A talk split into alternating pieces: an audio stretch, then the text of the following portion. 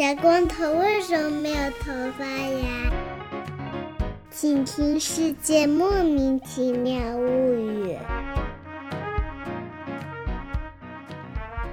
欢迎收听《世界莫名其妙物语》，一档介绍世界中莫名其妙知识的女子相声节目。我是见谁都好为人师的见识。我是今天吃了十二个馒头的药主。今天他不当捧哏演员了啊！今天我负责充当外师。那那那你是谁呀我是谁呀、你是没有腿的 Y Y，你现在是 V V，哎，你不要瞎说，不是你这样会被告的，我跟你说。就不要瞎说，忙工作室就来告你了。就是 人家是有自己的公司的，我跟你说。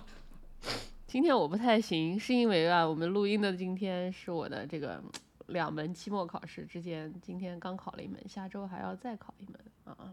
作为一名女大学生，我现在非常的困顿。他们都是老师，只有我是大学生。嗯，我们我们做老师的就就很好，对吧？昨天，呃，我我扭了腰，然后我没有能去上班，所以我就在家上班，上了网课，觉得也很不错。今天我的腰好多了。哎，然后呢，其中有一个问题就是为什么我腰又不好了？我其实是一个多礼拜之前扭了，他已经好了。但是呢，不幸的是，我上个礼拜啊去了一趟香港，然后呢，我去干嘛了呢？我去了一个音乐节哎所以呢年轻人的活动啊、年轻对吧所以我回来了以后都是我，们女大学生喜欢的。所以我蹦了三天以后，这个腰就又有点不好。然后之后呢，我还补打了一个喷嚏，哎呀，不是就见识把，腰直接给喷你一开始是？怎么扭的？有点寸劲儿。我当时那个搬沙发，然后其实那个搬的时候没有什么问题，但是搬完了以后弯了一下腰就扭了，挺奇怪的。哦，这些听起来都是一些非常正常的年轻人的活动啊，吧？对对对什么搬 沙发扭上腰了，蹦迪扭上腰了，然后后面就突然老年了起来，打打了个喷嚏。老年人一般都是什么弯腰撸了一下裤脚，哎呀，扭到了腰，什么之类的。我跟你讲，低头拿了一片披萨，扭到了腰。昨 天因为就是真的腰很痛，然后没有办法去上班，我就跟那个啊我们教务的那妹妹说，去不了了，你帮我改一下网课。教务妹妹大笑说：“我发现啊，我们学校这个某某教研室啊，就是特别擅长扭腰。之前那个谁谁谁啊，弯腰捡了一下钥匙，扭了腰。还有的也是类似的，就是你刚才说的那那那些中间的一个，反正就是嗯，对对我进行一番嘲笑，说我这个维持了我们这个某某教研室的传统。见识你就应该立刻回复他说不是，我这是专门专程跑去香港蹦迪蹦出来的。我们年龄段不一样，对吧？请不要把我们混为一团。哎，总之呢，就是说啊，我们这期节目大家可能已经看到标题了，虽然现在啊，at this moment 这个我我的标题还没有想好，但是呢，但是呢，这期节目呢，主要是关于这个所谓的啊土产，对吧？这个啊伴手礼、苏温尼尔啊、欧米亚该啊，反正就是以上四四个词，大家总有一个能听得懂。对吧？这个这个为什么要讲这个呢？是有一个原因啊，是因为我去香港的时候啊，其实是两个原因。我去香港的时候呢，呃，我喊隔壁大姨帮我照看了一下家里两个两个猫，我把狗送去嗯上幼儿园了。然后呢，这个因为狗 needy，然后呢，两个嗯猫它们可以待在家里面，它们就在家里面自相残杀，哎呀，那谁活着呢？都活着。啊，太可惜了，喜报存活率，嗯，下次再试试。这个蛊养的不成功啊！主要还是狗不在家，狗在家那就养蛊了。然后我就喊隔壁大姨说过来帮我看一下猫，她就帮我加点水、加点加点粮什么的。所以呢，为了感谢隔壁大姨，所以我决定就给她带点伴手礼。然后呢，我就去，嗯，就溜达嘛，在尖沙咀进了一个美丽都大厦，一个那种就跟重庆大厦一样，一进去那个大概人流量。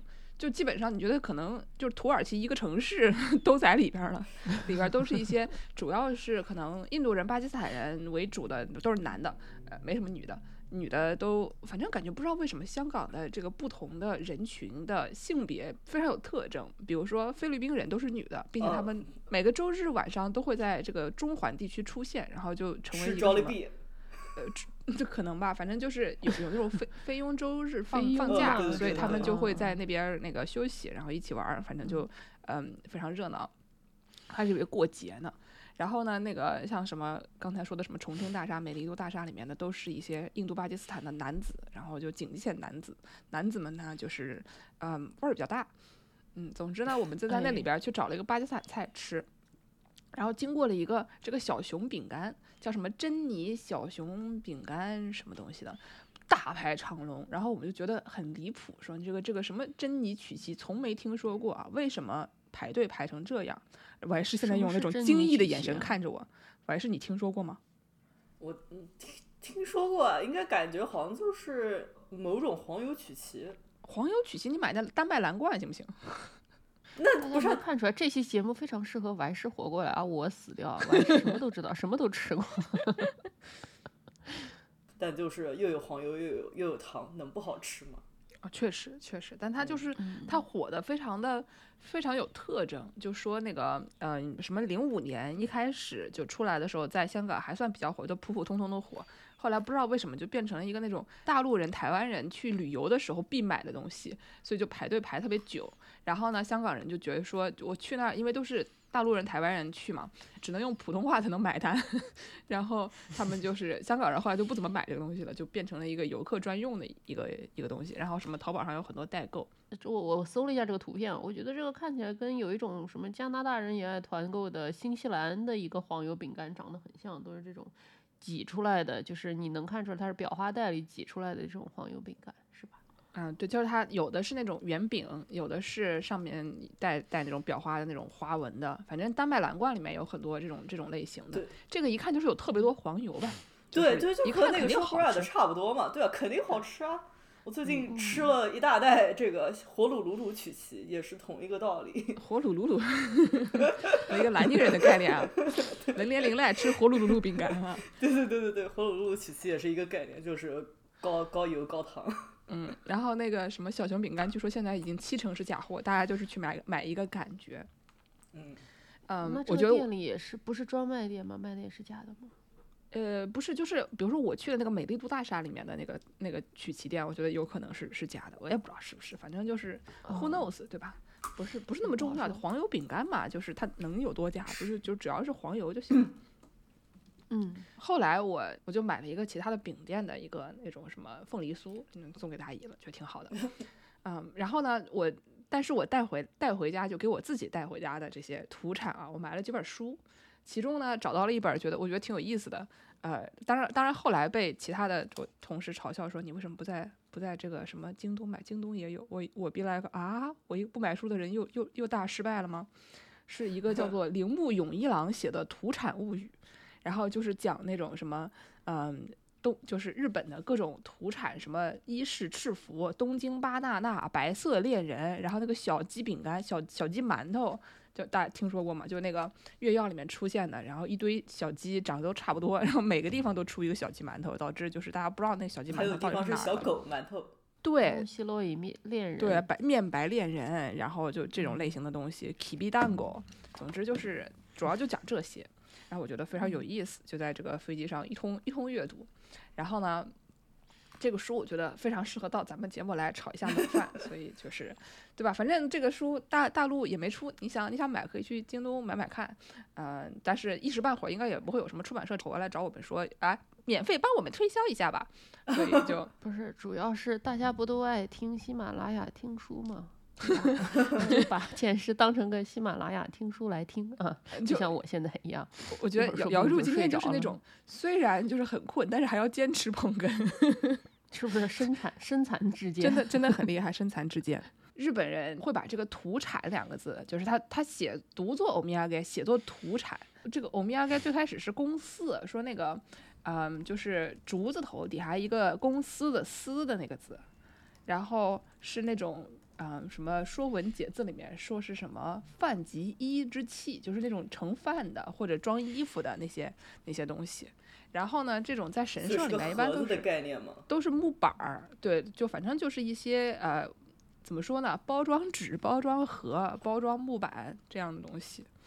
然后就是说这个土产这个词儿，它有很多的这个就起源，但是一般一般来说都说的是这个这个宫寺。以前大家都是要去什么伊势神宫参拜的，就是伊势神宫这个地方又不好去，所以就是得派一个什么村里面派一个比较比较厉害的、比较魁梧的啊，可以去音乐节蹦迪蹦回来腰不会断的人，就是去去这个伊势神宫参拜。然后呢，就嗯去了以后，总得给给这个乡亲们带点这个信物，觉得你你去过了，对吧？哦，所以他得带带点东西，开过光的东西回来是吗？哎，对对对，就是说那，他去的时候是把大家的祭品啊给那个神佛的，然后呢，那个神佛会以神酒赐人，就是就跟你你天主教去那个去望弥撒，望完了以后，人家给你喂点什么耶稣的耶稣的肉身、耶稣的血，对吧？那个面包和酒，小白饼那个是吧？对对对，就那些东西，就是他他理论上是说什么都是都是耶稣他本人的这个身体嘛。总之呢，就是要给人一些这个这个啊吃的喝的，然后呢，你就能感受到这个神明啊在在保佑你完成一个神人共识的仪式。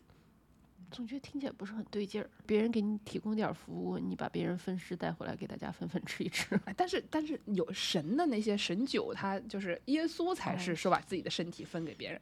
日本的这些这些神，他只是说只是神酒，他没说这玩意儿是他的血，没有那么野蛮。嗯，总之呢，就是后来就去的人越来越多嘛，去的人越来越多了以后呢，他们就把这个呃分派神酒的这个东西就放到了门口。就现在大家去那些什么神庙里面，呃，就是日本的那些什么呃各各种地方对，买买御守那些东西，它是在门口的，它不是在那个庙里边儿的。门口那个那个东西，其实它就变成了一个旅游纪念品商店，它就是卖一些这种什么酒啊，然后有的时候卖一些现在说什么御守、欧妈、欧妈莫、欧妈莫里这些东西。嗯，然后因为人人多了嘛，所以他们就这个东西就变成了一个土产商店。然后呢，就是以前这个公祀这个东西是神社祈福的木板，就我猜测它可能跟现在那种会马有点像，反正就是一个哦木板。然后呢，它就是有点说证明说你去了这个呃去了这个地方，然后带回来跟大家说你没有骗人，对吧？就是我确实去了，你们的这些东西确实被我带到这个庙里了。然后呢，那个我回来的时候给你们带这些东西，确实是这个庙里的它的这个神酒，不是我在路边随便倒的。所以他最开始这个这个欧米亚盖这个词，就是去去这个伊势神宫。参拜的时候带回来的公司，本来它只有公司，后来渐渐的就有什么酒啊、什么当地特产啊、乱七八糟的东西，就就放在那里，所以就变成了一个这样的这样的情况。然后我觉得这个书里面特别有意思一点，就是他说，嗯，我们去其他地方的买那个旅游纪念品的时候，就就基本上都是一些义乌小商品，冰箱贴啊，然后俄罗斯套娃啊钥匙扣啊，这些就是小破烂那种小垃圾。然后呢，但是去、就什么某地的某个国外的企鹅保护中心里面卖的企鹅吊坠，带了一条红围巾的概念。对对对，但是日本的这些旅游纪念品，它大部分是吃的，而且呢，它哦不光是吃的，它还得是一个那种什么具有一些地域特色的的吃的，它可能叫什么桃太郎丸子，叫什么这个少爷少爷团子，就是有一个呃温泉地，然后是那个夏目漱石写那个波江，然后就是少爷的那个嗯书的的这个取取景地吧，然后他们那边就可能卖一些这种以这个人的名字命名的一些食物。但是呢，他这个作者就在那边讲说，但是我们这个去其他的亚洲国家看，发现并没有什么孙中山小饼干啊，这种这样的东西，对吧？就是本地的这个有 不是你说这个孙中山小饼干，听上去有点不太对头。对吧？我们听起来觉得不太对头。就是像美龄粥，它确实是一个是个东西啊，或者什么东坡肉，但是它不是一个旅旅游纪念品，你带回家的。我从也是，不过话说回来，我们小时候没喝过、没吃过美龄粥吧？这个东西是一个新的东西吗？这我就不知道，这个虽听众然朋友们很火但是回答一下。嗯，呃我们俩啊，作作为 sample 的这三个南宁人都，大家吃过吗？反正我没吃那你这个样本太小了。你这个样本太小了。我们节目，我们这个节目不一向是这样的吗？在座的人有多少？百人群里就有百分之多少？三个人里就有就有几个是变态来着？四个，四个，四个，你不要瞎说，我们现在少了一个人，变态已经不在了。少了一个变态。我们变态什么时候才能回来？嗯，对，所以就是说，他这书里面就讲说，为什么日本的土产不仅它是吃的，而且呢，它主要是甜食，而它主要是这种什么馒头啊、羊羹啊这种就是不太好吃的甜食，跟其他的，啊我我还是露出了非常不满的表情啊。我觉得馒头挺好吃的。嗯，然后呢，就是他说，而且他们还要起一些这种怪名字，起一些跟这个当地的什么呃哦文化相关的，对，什么有的那什么红叶馒头，据说是伊藤博文去了当地，然后嗯，发现那个那个什么卖这个馒头的那个老板老板娘家的女儿长特漂亮，说是手特小，然后说哎，这个手如果做什么红叶型的馒头的话，那该多好呀，然后他们就做了红叶馒，什么东西呀？对吧？就是他老得有一些主播三个人都露出了，三个人里三个人都露出了地铁大爷看手机的表情。对，就充满了鄙夷。总之就是，嗯哦哦哦，他这边说的是没有郑成功月饼和孙文饼，总之就是不是孙中山小饼干，但是就是，呃，大概这这差不多吧。啊，就是没有没有这些东西，对吧？就是只有只有日本有这些怪怪的什么伊藤博文小饼干，然后这个书主要就是在讲说这些东西是为啥。然后呢，他提出了几个几个重点，为什么会变成这个样子？其中有一个很重要的是刚才我们讲的这个一世神功，就是去去参拜一世神功这事儿。呃，因为因为去大家有这种去神宫参拜，并且要带回来一个这个阿利拜就这样的东西，就是你去了以后，你要回来要证明你确实去过。你的存根，阿利拜是不在场证明的，对带一个在场证明。因为一是神宫它是都是吃的，他们你带回来东西，要不就是这个公司的那个片片，要不就是带吃的，所以大家就很习惯带回来这个吃的，这是这个一个原因。然后呢，他又说那些为什么他们都是一些这这种呃差不多形状的小甜点，然后又不是特别好吃。他给出来的一个另外一个原因就是这个储存标准跟近代铁路相关的，就是你你要怎么样才能储存，让这个东西你从比如说我本地做出来了以后，三天五天以后我带到其他地方，它它还能吃。嗯，就是对，甚至说他有的时候，他后面还提到了，就是铁路是第二个原因，啊、还有一个跟铁路嗯怎么平行的是这个军队，就是这个有的时候这些东西会被军队的什么军人出去侵华战争回来的时候，在那个港口带回来。等等会儿我要讲哎呦它中间这个侵华战争这一段有多低矮啊，太低矮了。然后呢，他就是带回来的时候，啊、会把那个当地的特产带回来，所以那个军队他他们他们这个移动又缓慢嘛，就是所以，嗯，它需要一些保存的时间比较久的，然后或者说你带出门儿的时候，呃，你碰到什么下雪天呀，碰到什么黄梅天啊，它还能就是它不会长毛的，不会变成那个废物点心。好像就是说有一个什么点心店送送给慈禧一个那个就是大寿桃，结果送了送到这个皇城里去的时候，大寿桃已经发霉了，长毛了。然后慈禧说什么废物点心？感觉被点名了，是怎么回事儿？我觉得“废物点心”这个词儿特别可爱，听起来像是一个那种摆烂朋克乐队的名字。废物点心你说废物点心，有时候你干脆报我身份证号得了，何必呢？啊，呃三二零这。个 对，这这个这个名字挺好的，我感觉我感觉嗯谁谁要用这个名字，可以过来跟我们要一下署名权。不是你跟慈禧要行不行啊？就是跟我们有什么关系？除了这个以外，它有一个博览会，铁路和当地政府他们会合起来办一些博览会，就是推广一些当地的名产嘛，这样当地政府可以获得一些就是收入。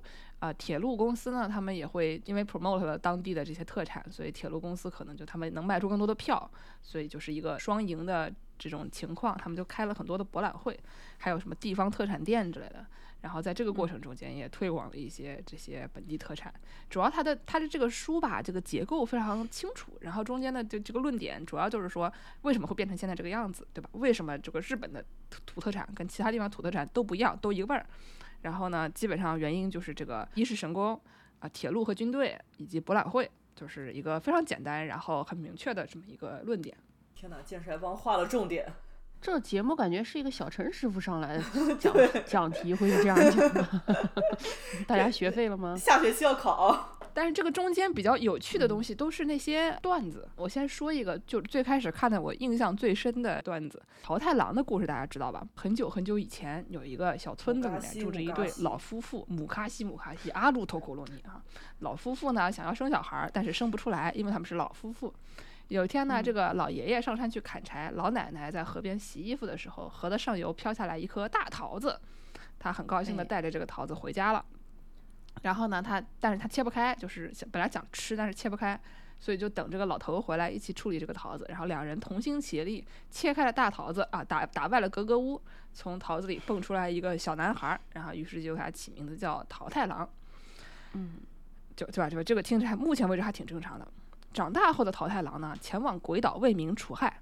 一路上，桃太郎用这个糯米团子，它就是那个薯团子，呃，薯嗯玉蜀黍的那个。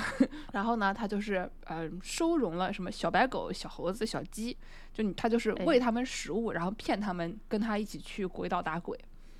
啊、嗯最后他们就是成功的消灭了鬼怪，带回来了很多财宝和老父老父母过着幸福的日子。听着挺挺好。但是就是这个里面的问题就是说，桃太郎就是我以前听说这个故事，就桃太郎去鬼岛打鬼，但是后来我就想说你，对吧？人家生活在鬼岛上，关你什么事？跟你有什么关系？你跟他 又不在一个地方，你去打鬼，就是就鬼招你惹你了，对吧？就是你去别的地方打鬼，这个事情本来听起来就是有一。点点可疑的，对。嗯然后呢，现在的这个主流的这个版本啊，叫做果生型的版本，就是这个切开来了一个桃儿，然后打开来了一个小孩儿。还有一种版本呢，叫做回春型。听名字大概就知道什么意思，就是老奶奶捡到了一个桃子，然后呢，他就吃了一半，变回了年轻的少女。然后老爷爷回家以后相当惊讶，吃了另外一半，变成了一个少年。之后呢，他们俩就生下了一个小孩儿，所以就给这个孩子起名叫桃太郎。主公一脸困惑，只会啊。江户时候的那个绘本啊，都是以这个回春型为主流的。然后呢，到了明治时候，呃，因为就是日本政府把桃太郎编成了那个国小语文教材，嗯，然后觉得这种性爱故事不适合小学生，所以就是他们用了这个果生型的放到这个课本儿里面，所以就大家知道这个桃太郎主要就是从石头里蹦出来，从从这个果子里蹦出来的，而不是一个科学的版本，是两个人生的。但科学的版本也是去鬼岛打鬼啊。不 是不是，科学的版本你们再往前倒点儿，科学的版本是生了一个吃了个桃子，然后就变回去了，这科学吗？就是就是这个样子，这么一个故事。然后呢，就是到了这个比较比较低矮的这个部分了。让我把这个书打开啊。大家一般讲到这个 Kibi 蛋果或者讲到冈山的时候，就会想到桃太郎。反正就是我我会想到桃太郎这个民间故事，它其实不是就是最早的时候，它跟这个冈山这个地方没有任何关系，它主要是为了卖货把这个编到一起去的。因为有这个 Kibi 蛋果跟这个薯团子名字又一样，所以就是他们就决定就卖这个卖这个点心。最开始呢是一种就四角形的茶点，后来才会变成这个团子。然后呢，它就是一开始只是一个形状好玩的玩意儿，而且难以保存。后来他们就是呃加入了一个东西叫做求肥，就是求求你让我变肥那两个字求肥，它是一种白玉粉、糯米粉、砂糖和水。水糖、水饴制成的核果子，就那种糯糯的一团，然后上面撒上那种撒上粉的那样子的，就是一种核果子的基本材料。除了这个吉贝团子以外，还有什么呃熊本的什么正太果，然后大福的外皮，就大家可能吃过的比较多是大福。嗯然后大福的外皮也是那种软软糯糯的那种核果子，这个东西就很好保存。啊、以前的那些果子，它可能就是放两放一小会儿就硬了。就大家如果吃过那个上古青团的话，就上上古的青团是你放没几个小时就硬了。所以我小时候只吃过巨他妈难吃的青团，后来他们改良了，我觉得可能也是放了这个球肥这个东西，因为它本质上就是现在吃起来就像是大福了。所以说就是它学媚娘嘛，对吧？对对对对对，basically，所以说那个现在这玩意儿就会就好吃了嘛。嗯，但它叫球肥呢，是说它最开始是中国去的，中国的那种贡品。然后以前古代的时候，它是用黑糖做的，所以跟现在那种白嫩的那个有点不太一样，颜色和质感更像牛皮。对，所以它汉字名写作牛皮。嗯，然后呢，因为这个日本受到这个佛教思想影响，就不太吃这个猪牛和猪肉，所以他们就把这个汉字的那个 Q 体的那个牛皮改写为了球肥。原来竟然是一个谐音梗。对，所以就是后来这个 Kibi 蛋果就就红遍日本全国了。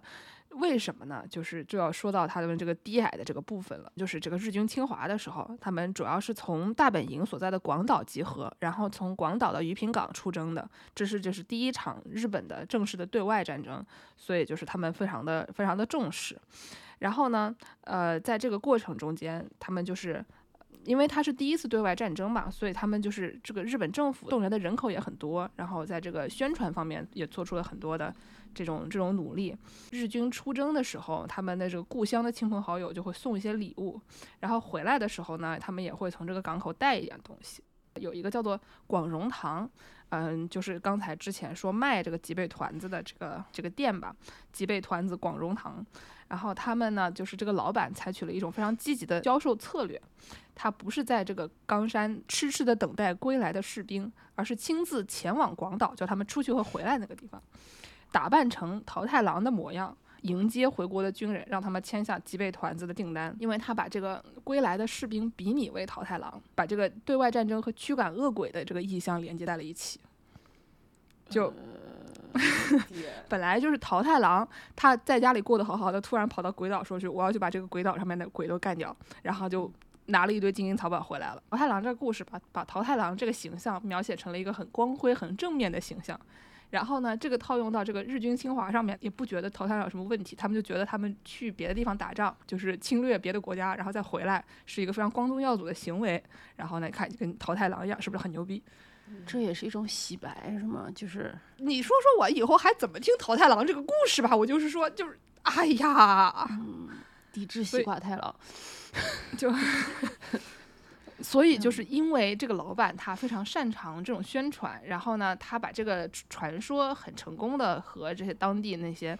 嗯，就是来来回回的这些士兵们绑定到了一起，然后他们就是心目中觉得这个团子可以证明他们是一些很厉害的人，对吧？他们去去打仗的不是去侵略别人，是去变成了淘汰狼，觉得啊好牛逼啊！身份的象征。哎，成为了一种身份的象征，所以就是团子就卖得很好，说在光在车站内一天平均就可以卖出六百个。你这都不知道是在给谁洗脑，还是在对内洗脑，对吧？对这这也不能，对啊，就是对内洗脑呀。肯定是对内洗脑啦，就是对对 鬼又不吃这个。也洗不出来，对对吧？对啊，也洗不出来。嗯总之就是他们用，后来就日本政府也利用了这个桃太郎的意象鼓舞士气，就变成了一个就是他们这种怎么说呢，战争宣传中间的一个很重要的形象。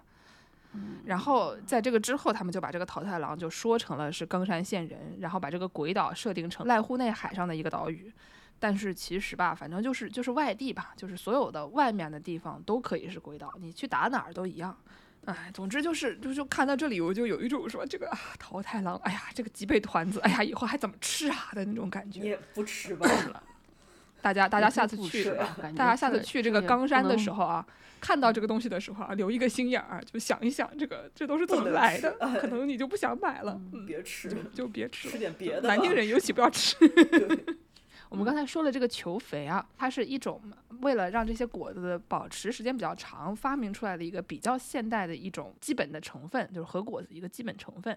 大家现在经常吃的各种各样的核果子，其实它们的味道都有点儿类似，就是很多里面都放了这个球肥。还有一个常见的这个呃成分是叫做最终，就是呃 Monaca，呃我我给它起名叫老京都茯苓夹饼。嗯，因为它跟那个老北京茯苓夹饼的这个这个皮儿啊，其实吃起来差不多，是那种嗯脆的，然后像个纸一样的，我还是又不不同意。你说说，不是，茯苓夹饼能和这比？就就你说说有什么区别？这比茯苓夹饼好吃吧？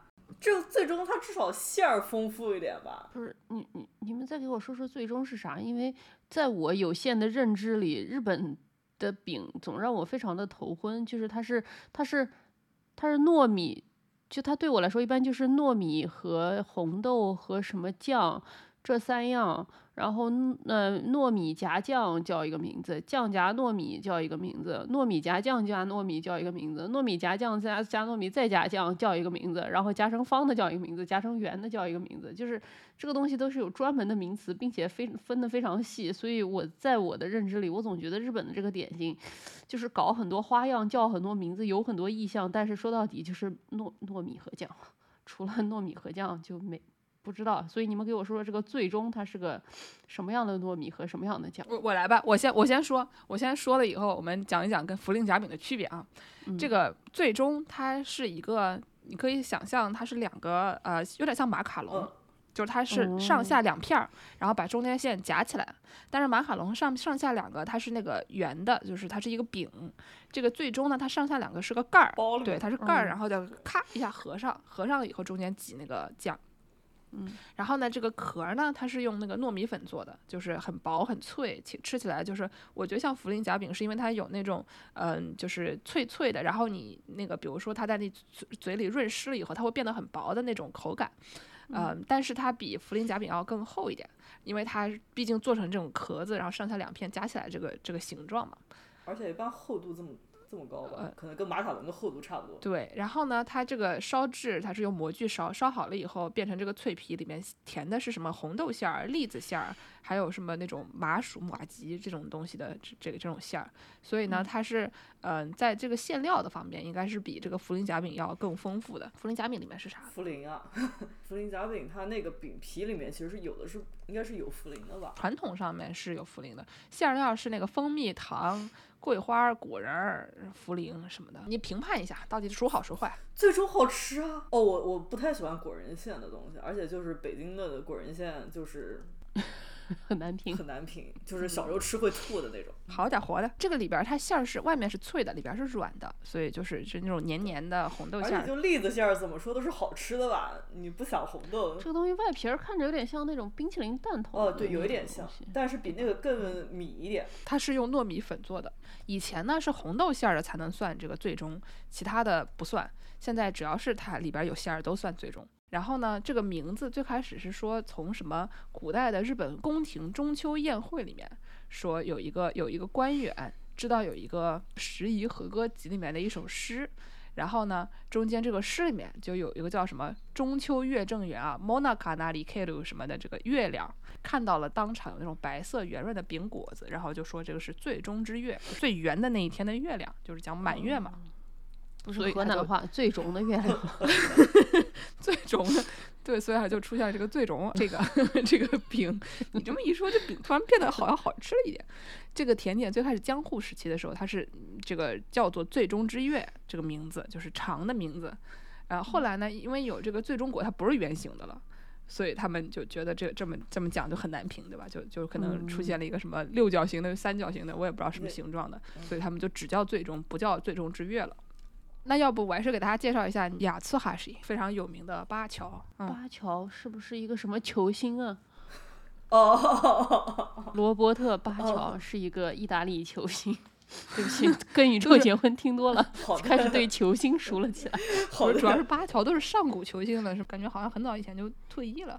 我我记得我吃的巴乔应该也是个，按照助攻刚才的那个说法，就基本上馅儿就是万变不离其中，就可能你先说说它是个什么形状，什么什么材质三质？角形等一下，先说八桥是八个桥啊，不是踢球的那个是 八个桥这么对对对对写的，对吧？倒回去，你光音频节目光说八哦桥，人家一想说 啥？嗯，就不能说完全是三角形，但是是那种馄饨皮对折的那种感觉。馄饨皮对折不就是三角形吗不？是，你可以对的不完美啊，那就是有两个山峰的三角形，但是哦，对对对，但就差不多是那个样子吧。然后中间包了一个馅儿，就感觉可能就是不会包馄饨的时候把馄饨皮一折，然后中间包个肉馅儿，但它里面那个应该是个豆沙。我记得最早是看那个流行的手游叫《旅行青蛙》啊，对对对对对，这个是一个无害的小青蛙哦，这个小青蛙会到处游荡，然后就是不是去对他不是出去杀鬼的，这是 一个害的这是一个好青蛙好青蛙。这个好青蛙呢，它就是、嗯呃，也是可能也是一个参拜一世神功的概念，然后去不同的地方，然后给你寄一些明信片回来，还有就是。呃，明信片上面可能会是有不同的当地的物产，和告诉你我今天在这边吃了啥。然后这个小青蛙去京都的时候是京都吧？然后去京都的时候，然后就是说我在京都吃了生八桥，然后就当时就觉得哇，就觉得这个生八桥看上去嗯有一点奇怪，但是感觉上去又有那么一点有点想吃。但后来吃了，觉得也就是和所有的日本甜点都是差不多的，和果子差不多的一个道理吧。我没吃过这玩意儿，这玩意儿有肉桂味儿吗？有吗？没有吧？我觉得看不是看馅儿吗？它有肉桂吗？嗯，就是经常说是有肉桂的，但是因为我不爱吃甜点，所以看这东西我都掉头走开。哦，这个嗯东西，我说这个东西看着很眼熟，看着有点像那个可丽饼，啊，对对对对对，就是一个很薄的这种死面儿的一个皮儿，里面加上甜的馅儿，对吧？有点像可丽饼的意思，软软的。嗯，生还有生八桥和熟八桥，呃，我来给大家介绍一下，就是这个八桥，它是、听起来像八个桥，但是呢，它是一个人的名字，这个人叫八桥检教，就是检查的检，校对的校。然后呢，这个这个名，我一开始就想说什么，怎么还有人叫这种听起来像那种质质检官员的名字？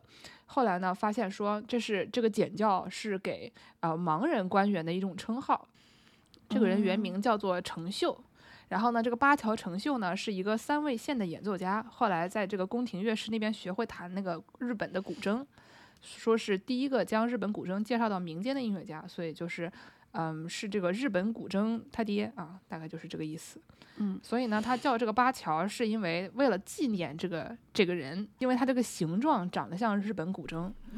人据说，人是日本古筝之哦，祖。吓死我了！我跟你说，这个然后呢人长得他叫像是个八桥古，筝是因为他长得像古筝，就是这个这个这个甜点长得像古筝，什么？哎呀，那这个人长得好抽象啊！那那对吧？古代人嘛，古代人长得都很抽象。你看那个孔子长抽不抽象？说八桥最早是在这个江户中期的一六八九年，在圣护院的什么黑谷参道上某个茶店开始 开始供应的，就是呃，反正也具具体的这个地理位置我们就不细究了。然后呢，这个八桥呢，就是一般认知上，它是在这个明治时期在京都车站贩卖才开始广为人知。然后它最开始卖的呢，都是这个嗯，就是烤好的，还是就就是煎烤过的硬的脆的。说这个它是把这个米粉、砂糖、西兰肉桂呃混在一起，然后蒸了以后，把它做成做成薄的长方形的这个面糊煎烤，啊、把它变成这种就是弯起来的向上弯曲的这种日本古筝的形状，呃，中间放上馅料。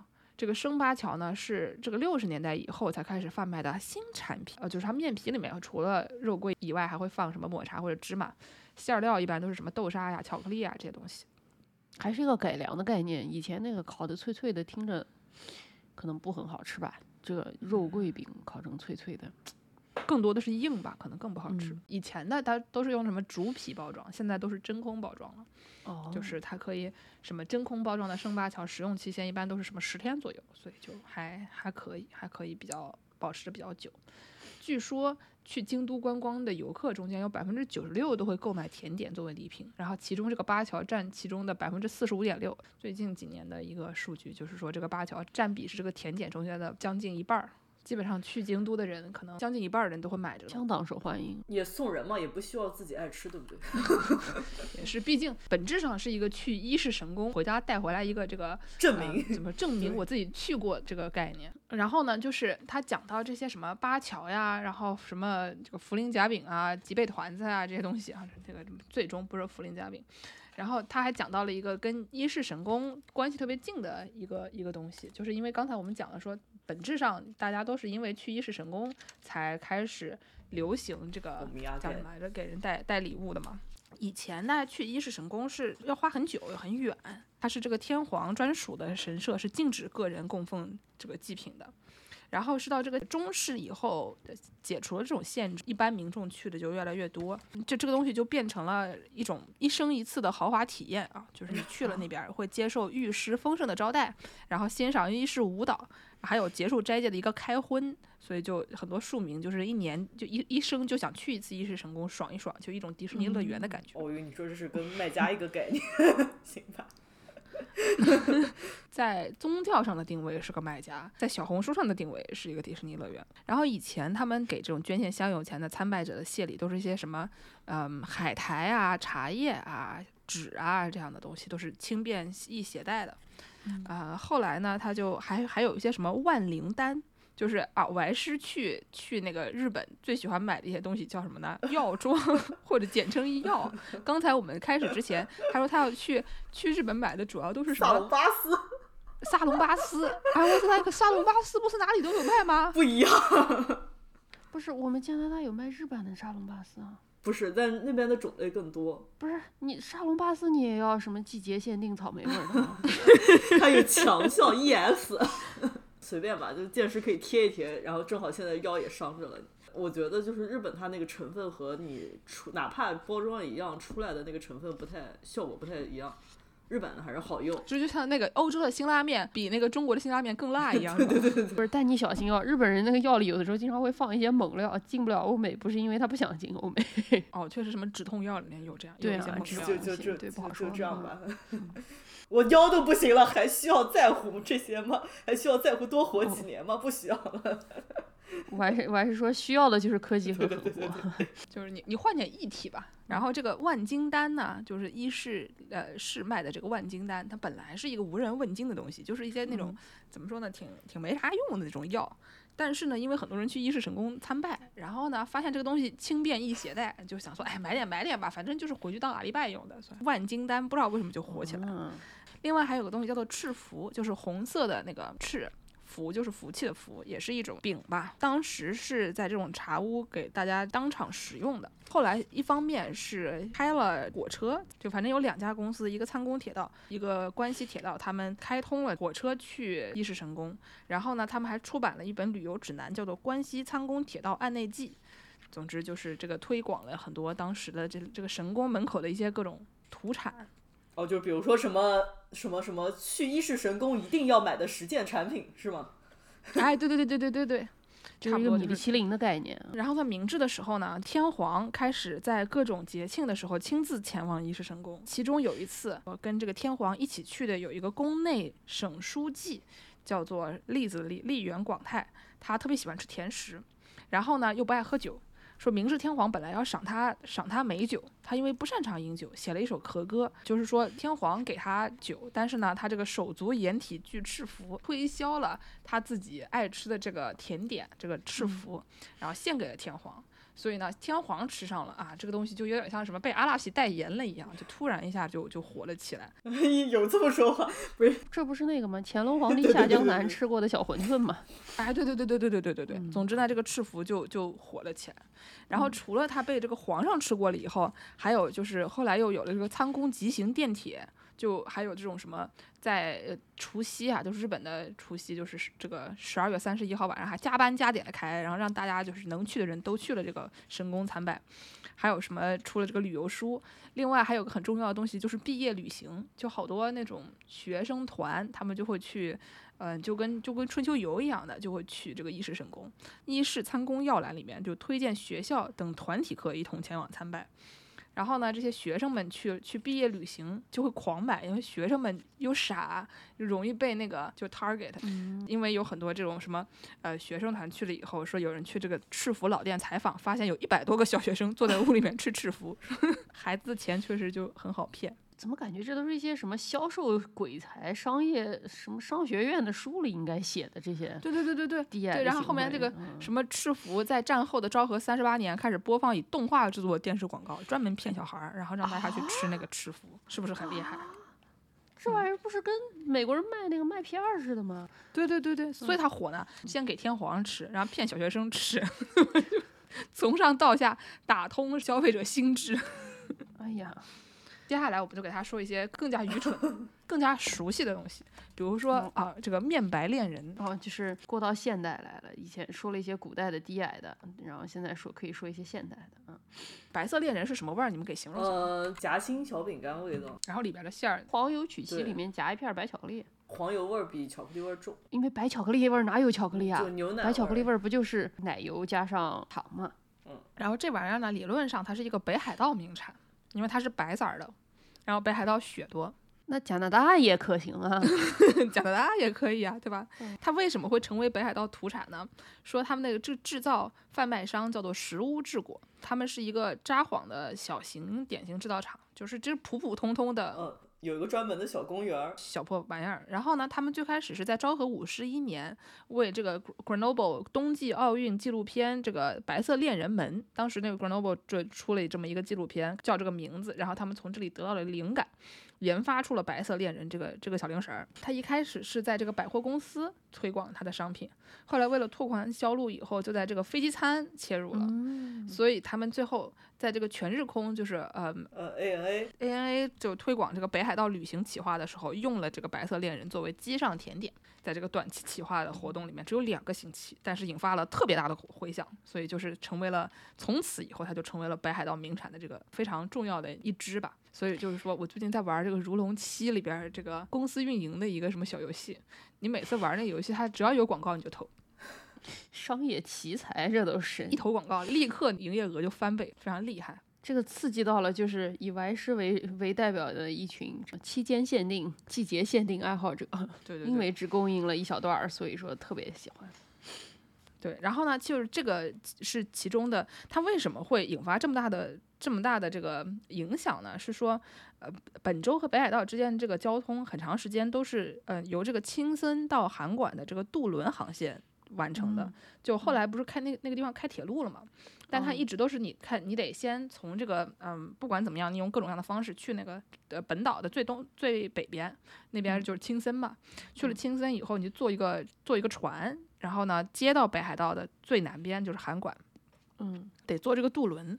后来呢，就是嗯、呃在昭和四十九年，飞机的运量首次超过了国营铁道。然后它这个是昭和五十二年的时候在全日空推广的，所以就正好在这个飞机特别特别牛的这个时候啊、呃投入了。有可能很多人是不是第一次坐飞机，所以说这个这个事儿就印象特夹在一起了，对吧？嗯，白色恋人在这个新千岁机场扩建和航线扩大的这个高峰期中，正好搭上了这个热潮，而且它只在北海道贩售，在其他地方都不卖。当时就大家就是你可以证明你去过北海道，因为这个东西只有北海道有。我刚想说我是产生了幻觉吗？昨天我还在大同华 看见了白色恋 所以给你加了当当时当时当时啊，对吧？当时有有这个东西，搞了很多宣传活动，白色恋人就和北海道的形象变得密不可分了，就变成了这种名产。但是北海道它也不是主要产黄，哦，黄油可能有，毕竟牛嘛。牛奶也有吧，对吧？你说它这个，因为它这里面只有黄油和牛奶和糖，对，除了糖之外，别的北海道它可能都产。总之就是一个挺逗的一个东西，它嗯跟这个本地没什么太大的关系，反正就是靠这种鬼才宣传给它推上去了，这么这么一个一个产品，主要还是为了证明，就是日本人有这个必须得回家跟别人证明说我去过的这个想法吧。分享欲，对，所以说你这种期间限定、地区特色这个东西就那么重要。还有一个东西就是小鸡馒头，叫做 hiyoko。这个东西就是一个甜馒头，然后它里边的馅儿好像也是什么栗子或者哦红豆，万变不离其宗的那或者些东西。我说什么来着？面加酱，酱加面，面加酱加面。对嗯，这个它最早是这个 hiyoko 最早是福冈的，就我其实都不知道，我一开始是在什么东京附近见到这个这个小鸡馒头，反正就是因为哪儿都有了嘛，但它最嗯早是福冈的。就小鸡馒头，因为它遍布全国各地，然后长各种各样不同的形状，起各种各样不同的名字，万变不离其宗，都是一回事儿，以至于后来在什么综艺节目里面被被恶搞了。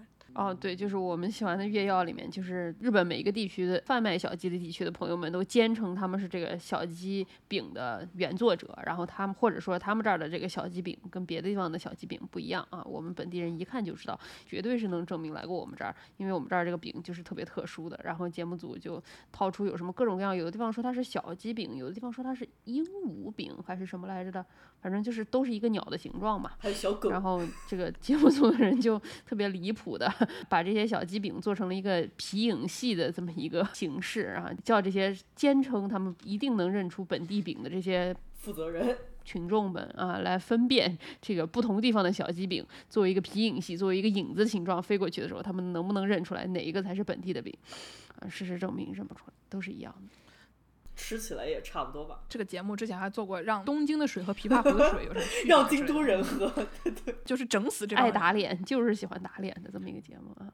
然后呢，这个小鸡馒头它为什么做成小鸡的形状或者小狗的形状，就是这种不太规则这个形状？嗯，是说呢，这个福冈县的范种的这这个人叫做石板茂，他就是在大正元年开发了这个这个小鸡饼，一九一二年。他说看腻了这个圆形和四角形的馒头，想创造一个不规则形状的，想创造一个新产品。然后呢，之所以做成小鸡的形状，是因为他在梦中见到了手捧小鸡的观音菩萨。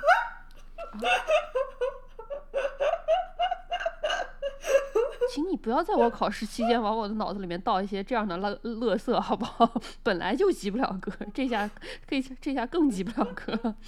然后说以下选 A 什么甜点，B 礼品，C 炖饺，D 手捧小鸡的 观音菩萨，你选哪一个？考考试的时候说给我来一个这个叫什么呢？算一下会计啊，然后完了之后，A 小鸡，B 鹦鹉，C 小狗。B 观 D 观音菩萨。哎，总之就是这个这个小鸡馒头也是也是一个很离谱的东西，虽然它已经一百多年了，还是很厉害的，一九一二年到现在了嘛。它也是通过铁道呀，当时因为这个呃范总这个地方是煤矿区的中中心城市，然后有。嗯，这个这种甜点非常受从事体力活的矿工的欢迎，开了很多分店，跟这个福冈县和这种全国性铁道啊、国际性机场啊什么都都联系在一起，让它变成了一个非常厉害的东西。所以就是这个小鸡馒头也也是这个其中的一个重要的重要的点吧。里面他还讲了东京巴娜娜，就是那个香蕉香蕉香蕉小蛋糕，香蕉小蛋糕，但是呢，这个基本上也是一些宣传相关的，它没有那么那么搞笑的段子，我就不说了。最后就是讲一个我觉得真的啊金光闪闪的一个好段子。哦，就是我们刚才一直就讲说，这个日本同志们他们出去旅游的时要候，带证明非常重视的就是要带一个证明，这个阿里拜，对吧？你要一定要带回去。但是呢，有的时候，比如说你可能忘了，还有的时候呢，你可能根本就没去。哦，什么意思？我去搜索，当时就是有一条街啊，被称作这个阿里巴有口丘，就是一条小街，就是专门你去购买这个证据的。就这个地方是有全国哈、五什么五十个县的各种各样的这种小小甜点、小零食，然后每一个门面异常的小，一丁点儿，就你能放三台打印机并排就差不多了，就是就是那么一点点大的那种小店，然后开了五十间。可能可能不一定有五十间，但是就是就是全国几乎所有东西都有。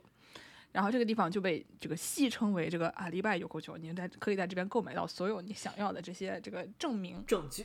哦为什么就被叫这个名字？我当时就很好奇啊，我就上网搜，然后发现就有人问说，我跟我上司偷情，然后我上司跟我说，哦，我们要一起去这个四国旅行。但是呢，我又不能回家就跟我老公说，我跟我上司出去偷情去四国，对不对？我就骗他说我要去这个社员旅行。但是我们社员旅行呢，都是去每年都去北海道，所以那我如何购买这个土产回家才不会被我老公发现？哎，然后他们就说我如何购买这个阿里拜，然后我就发现原来是有真的是这样的用处，对吧？就比如说啊，我和 Y Y 我们俩偷偷去这个四国旅行，但是呢，这个 Y Y 师要骗姚柱说他其实是去社员旅行的，那他怎么样购买土产回家啊，不会被姚柱发现呢？这真的是新式家庭啊，你们也也不是，也不你用你们带我去？不就完了吗？反正是我可以不跟你们住一个酒店，我我可以住隔壁的酒店，对吧？吃饭的时候带上我就得了。我就我就随便磕一个 CP 啊。嗯总之呢，这个这条街它叫做全国名果名物街，就是名果就是果子嘛，全国的各种果子的名物。一九五一年开的，就是一条那种长长的地下通道里面的这种这种小街。哦，一开始是有这么一条街，后来他们又改到了那个阪神百货店哦底下，就是梅田本店的这个底下，嗯一直开到了二零一四年。因为这个什么从业员高龄化啊什么的，然后就是这个店一个一个的就关了。后来最后只剩下三家店了，全部关店的时候一共开了六十三年，最后剩下的三个店是鸟取、岛根、长崎，哦，就是卖卡斯铁乐几个的。卖的是小鸡馒头，嗯，就不知道可能每个都卖小鸡馒头哎呀，宝宝干什么？啊。小猫咪上来了，啊芋头真可爱。那个东京东京车站下面也有一个类似概念吧，就是有一个什么美食一条街，然后就是每年每地，然后竞标，然后哪些店可以入驻。对，这个土产店是一个很有意思，它中间也讲到说，有一个很有名的开在那个丸之内哦。的大楼里边儿，丸之内就是这个东京车站正对面宇宙中心的丸之内，对吧？就是、嗯。这个地方呢，它一开始是因为这个地方地价的问题，然后导致说当时这个地方营业不太好，所以他们、嗯。呃里面找不到店家来进驻，所以他们中间就开了这些土产店，想要吸引更多的客流量。然后这个事情就就特别好，因为日本人就特别喜欢这种东西，期间限定啊，什么这中间还讲到了那种 Pocky 这些，哦，对对对对对，全国哪儿都有的，专门出一个什么西张 melon 味，对对吧？就是这个北海道的那个甜瓜味儿。还有什么飓风葡萄？因为呢，他们就又要季节限定，但他们又想要那种，呃，你已经知道的口味，就是你已经知道这个东西不会不会坑到我，它得是大牌子，又得是这个。特殊的啊这个口味，所以就是非常受他们的欢迎。总之呢，就是这样的东西就开在那个丸之内里面，就效果很好。所以现在你在东京市中心还是能找到很多这样的土产店。我现在发现中国也有很多这样的，就是我家门口还有一个什么河南的还是哪儿的那种，就是物产店，两个省市之间有关系的，然后他们就是哦互相卖一些对方的东西，最种吗？就也挺好的。哎呦，比如说我们单位经常会发一些什么青海的，然后好像就上哦海的哪些区跟青海什么地方有一些这种关系，所以他们经常用很便宜的价格买一些什么青海的牛牛肉啊之类的。主要是咱们这儿这些土产，它都是真正的地方特色，它都挺好吃的，对吧？不是这个都是这个饼加面、嗯馅儿馅儿夹饼饼、饼夹馅儿对吧？有饼饼加馅儿夹饼，还是有好吃的土产。可能爱吃甜点的这些人就那那我还是你说说吧，你去日本对吧？你除了你买的这个萨隆 top 巴斯 three 是什么？哎，除了萨隆巴斯甜点类的，你买的 top three 是什么？哦，买的是我之前去北海道的时候买那个乐桃，就淘宝上也也能买到吧，但是那边的口味更丰富一点，是一个卖芝士蛋糕和芝士小饼干的这么一个店。嗯，就就他在小樽那边有一个专门店，然后就就挺好吃的。只有小樽有吗？是不是那个东京底下的阿里巴巴 也可能有吧，淘宝上也有呀，但是小樽那边口味上更多一点。大统华也有，就如果加拿大的朋友想吃乐桃芝士蛋糕的话，大统华也有。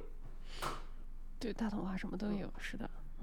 好像其他的都是带不走的吃的。康宾尼的饭团吗？对对对对对，康宾尼的饭团，还有什么什么汤咖喱这种东西。哦，还有成吉思汗的锅。哦对，金金金吉斯汗。哎，等一下，芋头要吃我的排骨。一会儿在吃他的什么排骨？排骨，他 刚刚刚刚完是来之前在吃一个什么 Costco 买的的呃番茄味儿的排骨，说很好吃，并且也姚柱跟完师说你给我拍一个包装，我马上也去买啊。怎么样了？他吃掉了吗芋？头把锅盖掀起来了，有点吓人，孩子会开锅了。然后把它放烤箱里。你这建国以后啊，还好是在国外，我跟你说，不然不允许的。最后给大家出一个主播的艰难选择，嗯，就是你在购买土产的时候，给大家出三个土产，大家挑一个，必须得买一个，你挑哪一个？还有必须。哎呀啊我那我感觉这这题真的是太难了，因为我去日本看到日本那个土产，我就觉得，哎呀，不知道该买什么，有什么可买的呢？因为是我出的，所以呢，就我你们就不用问我了，我读出来，然后你们俩一人挑一个。第一个，第一个是这个，呃，食物类的，准备好啦？嘟嘟嘟啊、嗯，南京板鸭、德州扒鸡、老北京涪陵夹饼。南京板鸭鸡这有什么可选的？我觉得板鸭也难吃，啊嗯德州扒鸡是好吃的，德州扒鸡好像也好吃的。感觉好像也不是很好吃。小柱吃过德州扒鸡吗？我小时候好像在火车上吃过，吃不觉得难吃。嗯，但我小时候也在火车上吃过板鸭，我觉得也还行。嗯 不挑还是啊？不挑。对我来说，只要是肉是咸的，我不是特别挑，但是甜的我就哎呀有点苦手。你要问我我去日本买什么，我买的是那个醋腌海带，一买买一包儿回来吃很多。嗯 第二个是那个已经过气的呃电器产品啊，电吹风、电饭锅、马桶圈。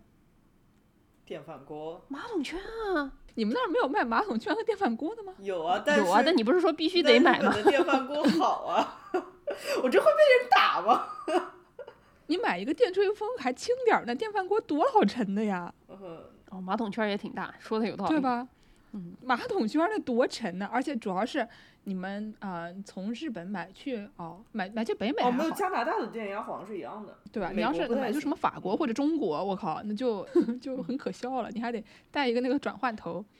对对对，就中国人去日本买电器是一件非常不可思议的事情，因为电压不一样，你就是东北大哥会告诉你这个电压能不能通用，哦对对对，因为你去卖这种什么马桶圈的店里，你基都都本上就是是中国人不需要说日本，而且都是东北东北大哥 嗯，那东东北大哥会告诉你哪个电饭锅好，是为什么日本电饭锅好？你给我说说。啊，我功能多呀，啊，加拿大人仍然还停留在这个需要去日本采购电饭锅的这圈，个你不要只说我电饭锅，还有马桶圈，啊，还和马桶圈啊，加拿大也没有啊。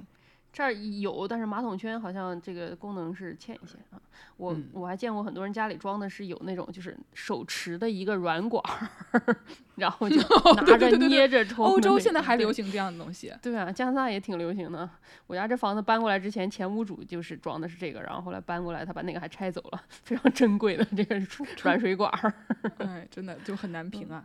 嗯最后一题我觉得是最难的，义乌小商品的这个题啊，这三个东西分别是埃菲尔铁塔钥匙扣、I love 纽约 T 恤衫、雨花石。钥匙扣，T T T T 恤衫吧，我昨天想这题想了很久啊，我觉得这个这题对歪师都不难，歪师就爱买这种小垃圾。我现在想的前两个，然后我死活想不出来第三个，最后是我室友帮我想出来的，说雨花石，哎，你们南京人就喜欢雨花石怎么样？